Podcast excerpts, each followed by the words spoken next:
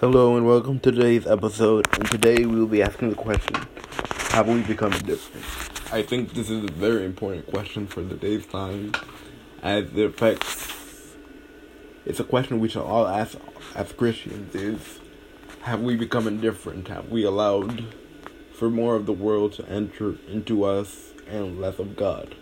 Have we caused God to not be in all places because we become indifferent to let's say, jokes to the way we're living, to the way we speak, to the way we act in front of the world that gets worse day by day.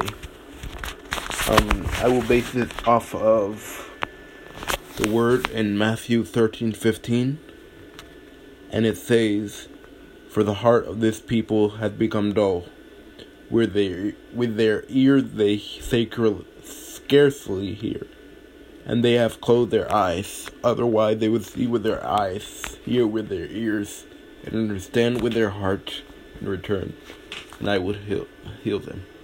May God bless the reading of His Word. I started with this verse because I feel like we as Christians should go back to the first love. We as Christians should return to God in the old form that we were when we first known God. Um, I speaking from experience myself.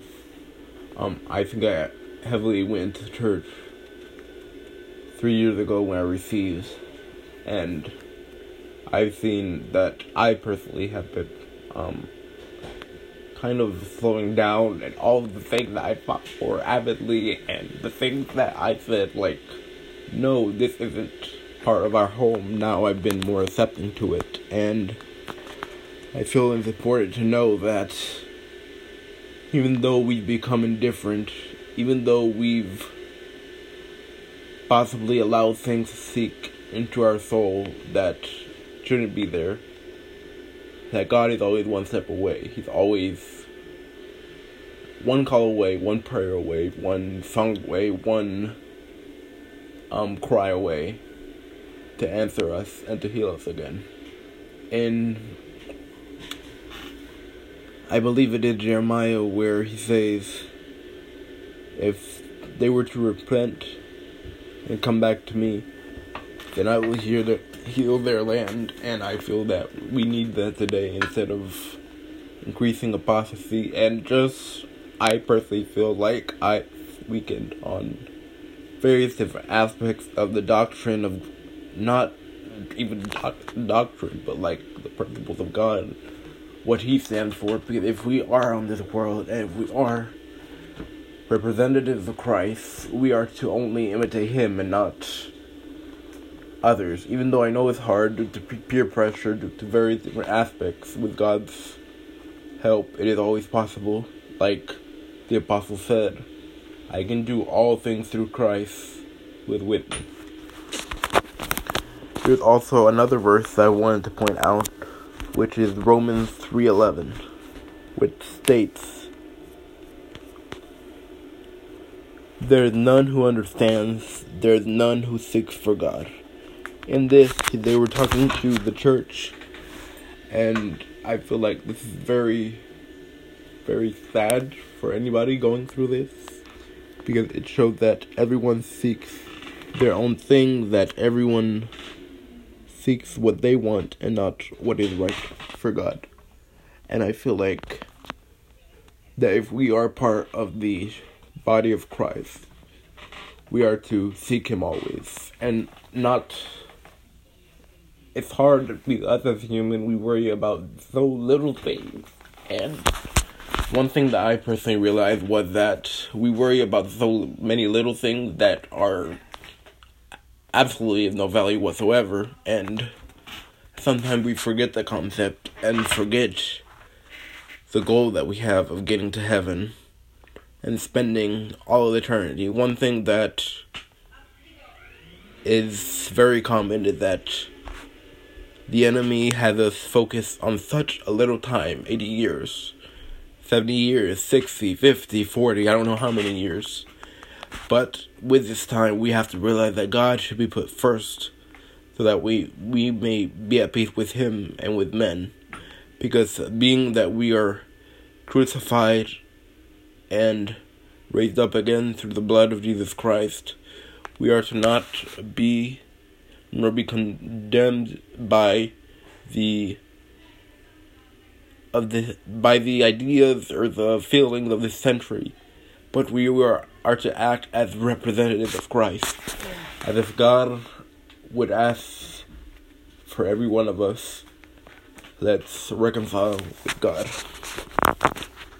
Um, as the final verse would be in Revelations three fifteen to twenty two, that says, and this is a very sad statement.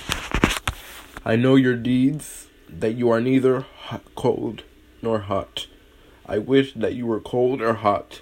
So because you are lukewarm, and neither cold nor hot nor cold, I will spit you out of my mouth, because you say I am rich and have become wealthy, and have need of nothing, and you don't know, you do not know that you are wretched and miserable, and poor, and blind, and naked. Um, this is a very impactful thing, and one of the things that I've personally realized was that we've become compromised as Christians, and we've allowed so many little things that basically so so little that doesn't seem like an infraction against God, but like the like Solomon said, the little things go against the bigger plantations and they kill it all. I hope that God may help us to remember that He should always be put first. That no matter where you are, no matter what you've done, no matter who you've become, He is always just a call away and He's willing to do anything. And when I say anything, I mean anything. Taking you out where you are.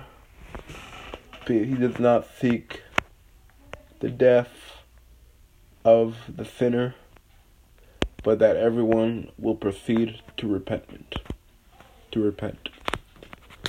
So may God help us to realize that He should be our all in all. That He is our all in all should be our awakening and our when we go to sleep. He should be when we talk. He should be when we act. He should be how we dress. He, we should model our lives after Christ because after all, Christ said. Christ said to be like him. He gave us the example, and we are to follow that example, the perfect example, the only example is through Christ. And in a time when many people seek the opinion of men, which I've done myself too, I feel I've learned that seeking seeking the opinion of men is one of the worst ideas I've ever done personally. And we shouldn't try to seek after the opinion, do our friends think this, do our friends think that? It's better to have the approval of the creator than have the approval of a friend, of a person you like, of a group, of anything. People where we are not seeking a corruptible crown like others are. We are seeking an incorruptible crown that we be, will be given at the sound of the trumpet when he comes in clouds of glory. May God help us to realize that we are not alone. That whatever we're facing, whatever we're dealing with, Jesus is always there. God is always there. He's always there waiting just a call away to help you, to heal you, to transform you, to change you.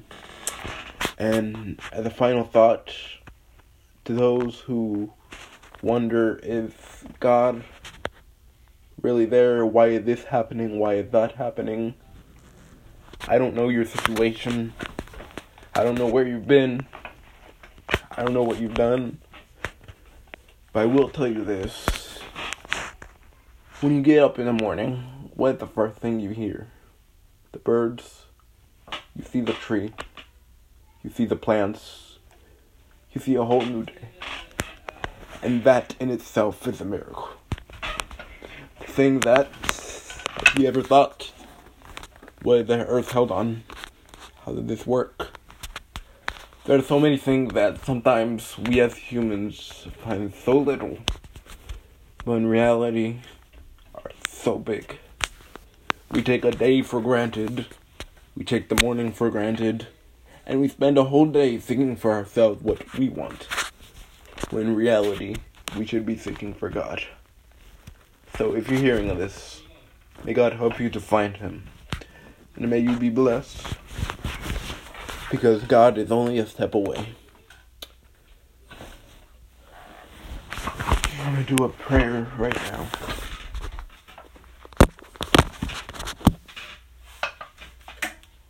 Dear Heavenly Father,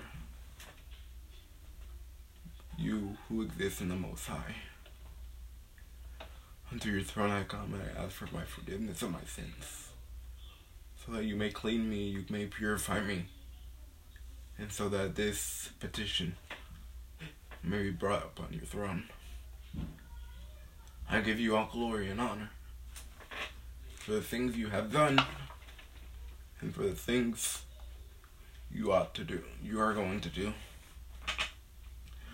I ask for everyone who listens to this that you, O oh God, may be with them, may counsel them, may heal them, may transform them, may change them until you are made perfect in them. Please help them so that they may be pure. Help them so that they, they may know that you are God, that you made the sun and the stars that you made the earth, that you made the moon, the sky, everything we see. And it's all back to you. That you are the one true God. The one true God that made heaven and earth. That made the earth and the foundation shall never be shaken. I give you all glory and honor. May those who hear this message be blessed by you. May they seek you, may they find you, may they know you so that you may glorify yourself through your Son Jesus Christ and his sacrifice that he made on the cross, so that they may one day find their rest in you. Like you said, O oh Lord, come to me all those who are weary and tired, and I will find your, you rest. For, Lord, your yoke is easy, and you give strength to those who seek that you are always there, no matter the time, no matter the day, no matter the hour, just waiting so that everyone may proceed to repent and to turn back to you. Please, I ask you, help us, those who have believed in you, so that way we may not be content by the ideologies of this century nor be conformed to it, but not to, yet not to be com- but to be conformed, Lord, to your word, to the way that you lived, to the way that you talked, to the way that you acted. Because you are the one and the same, you never change, you are immutable. You are the most high God that created heaven and earth. Please help us that way we, we, we may be more like you. Help us. Bless those who listen to this. In the name of Jesus, I pray. Amen.